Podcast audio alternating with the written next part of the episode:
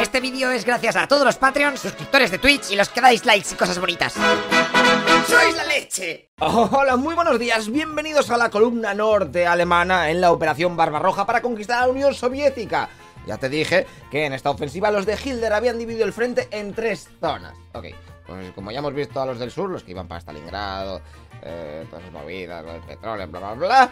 Bueno, ahora nos centraremos en los que van para arriba, eh, que tienen como objetivo tomar Leningrado, o sea, San Petersburgo. Pero bueno, bueno, no nos adelantemos, eh, que para llegar hasta ahí arriba, aún queda en el medio que sucedan algunas batallas bastante importantes. Así que te voy a explicar cómo leches los alemanes se hicieron con el control de todos los países bálticos. Y para entender esto mejor, tengo que explicarte cómo leches Estonia, Letonia y Lituania estaban dentro de la Unión Soviética, porque eso tiene truco. ¿Os acordáis que en agosto de 1939 los alemanes y los soviéticos firmaron un pacto de no agresión de 10 años, el conocido como Pacto Molotov-Ribbentrop o Ribbentrop-Molotov, como quieras decirlo? Vale, pues en él también se repartían Polonia para los dos y las áreas de influencia en donde cada uno podía conquistar y hacer lo que quisiese sin que el otro le pudiese decir nada. Ok, pues los países bálticos estaban en la zona ¿eh? para Stalin. Pero había un problema, porque en aquel momento estos tres países eran normales, ¿eh? Y claro, no tenían ninguna excusa para invadirles, así que había que montar alguna aliada. Es por eso que Stalin empezó a exigir a los gobiernos de allí que pusiesen en práctica los tratados que tenían de asistencia mutua y pues si tenían dudas les comenzó a lanzar ultimátums. Y claro, un ultimátum de la Unión Soviética... Así que estos países no tuvieron más leches que tragar y la Unión Soviética tuvo permiso para colocar bases militares y tropas en sus territorios. Pero claro, eso no era suficiente, así que Stalin siguió pensando a ver cuál podría ser el siguiente movimiento. Lo mejor sería que subiesen al poder gobiernos títeres como habían hecho en Finlandia tras terminar la guerra de invierno y así pues no tendrían que invadirles ni luchar. O sea, ya pones a uno que es de los tuyos y... ya, ya, ya. Así que comenzaron a lanzar una campaña de prensa masiva por allí, criticando que los gobiernos actuales pues eran muy pro aliados, así muy, muy occidentales. Y ya el siguiente paso fue el de acusarlos de colaborar contra la Unión Soviética.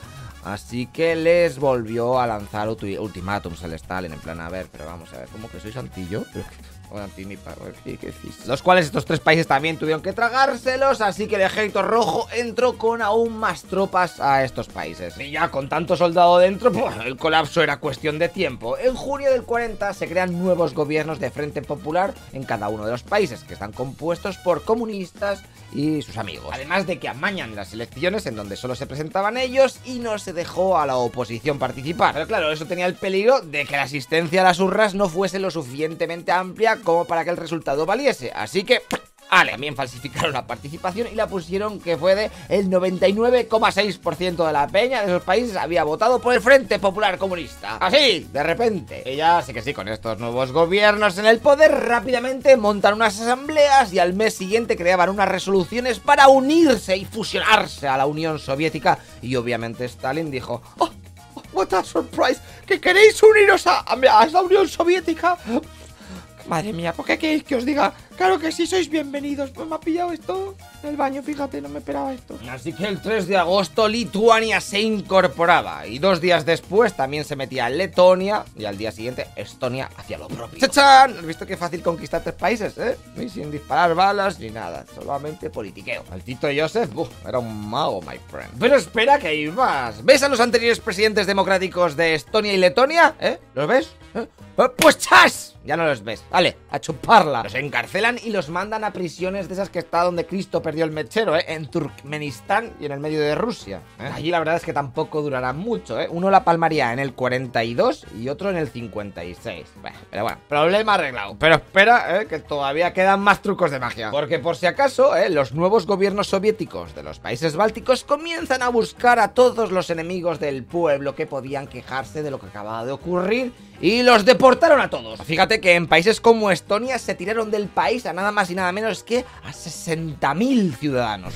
Así que con todo este follón entenderás que la gente que se quedó, pues ah, al enterarse de que los alemanes habían comenzado con la invasión de la Unión Soviética, eh, pues se pusieron la mar de felices, porque ellos querían liberarse de aquella trama que les habían hecho los comunistas. Por lo que al poco de comenzar la Operación Barbarroja, que fue en junio del 41, en muchos de estos países comenzó una revuelta para intentar tirar a los soviéticos de sus países y los alemanes pudieron comerse todo de una forma muchísimo más sencilla y rápida. La gente de allí veía a las tropas alemanas como auténticos liberadores que les volverían a traer la libertad e independencia.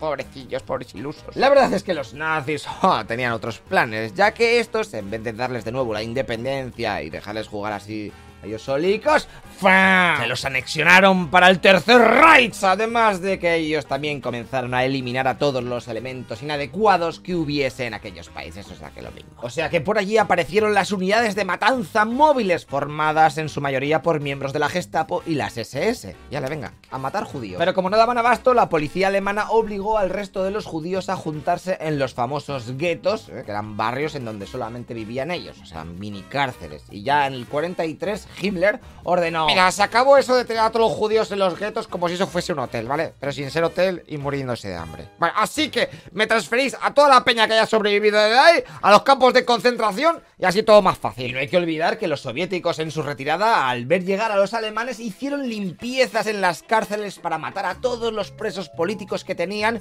y que no les había dado tiempo de deportar a sus famosos gulags en Siberia. Por ejemplo, en Lituania hay 40 lugares en donde hicieron fusilamientos en masa, así que en términos generales se cargaron a más de 4.000 presos políticos y criminales. Y en Estonia, en la llamada Guerra de Verano, también se pusieron las botas a quemar edificios, incluidas varias bibliotecas y museos con todas las obras dentro. Y también algunos partisanos estaban ahí vivos.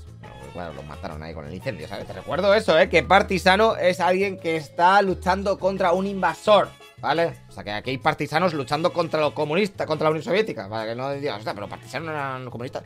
No, no, no, no, no, no. Vale, acuérdate. Acuérdate, lo expliqué la segunda temporada, ¿no? Bueno, luego de todas maneras se crearán partisanos contra los nazis. O sea, aquí va partisanos todo el rato. Así que en términos generales, los alemanes también fueron los hijos de puta como los soviéticos. Pero en la zona báltica, los nazis uh, no fueron tan bestias como en otras partes que conquistarían eh, a los rusos. Eso sí, a la población de Estonia, Letonia y Lituania se les negó el derecho a poseer tierras o negocios. Allí era todo el Tercer Reich y te callas. Vaya tela, ¿eh? La Segunda Guerra Mundial era un susto o muerte porque aquello estaba petado de cabrones. Venga, pues ahora que hemos visto cómo los alemanes han conquistado las débiles defensas que tenían por allí los soviéticos y se han hecho con el control de toda la zona de los países bálticos, mira el mapa, ¿eh? rápidamente se han plantado a los pies de su principal objetivo. El 8 de septiembre comenzaba el asedio a Leningrado. Y este es el que te voy a contar en los próximos capítulos, así que no te vayas muy lejos, pero antes toca aprender el conocido como Dunkerque ruso. Ay, ¿qué va a pasar aquí? Pues venga, te lo cuento en el siguiente capítulo. ¡Hasta luego, loco Pixas!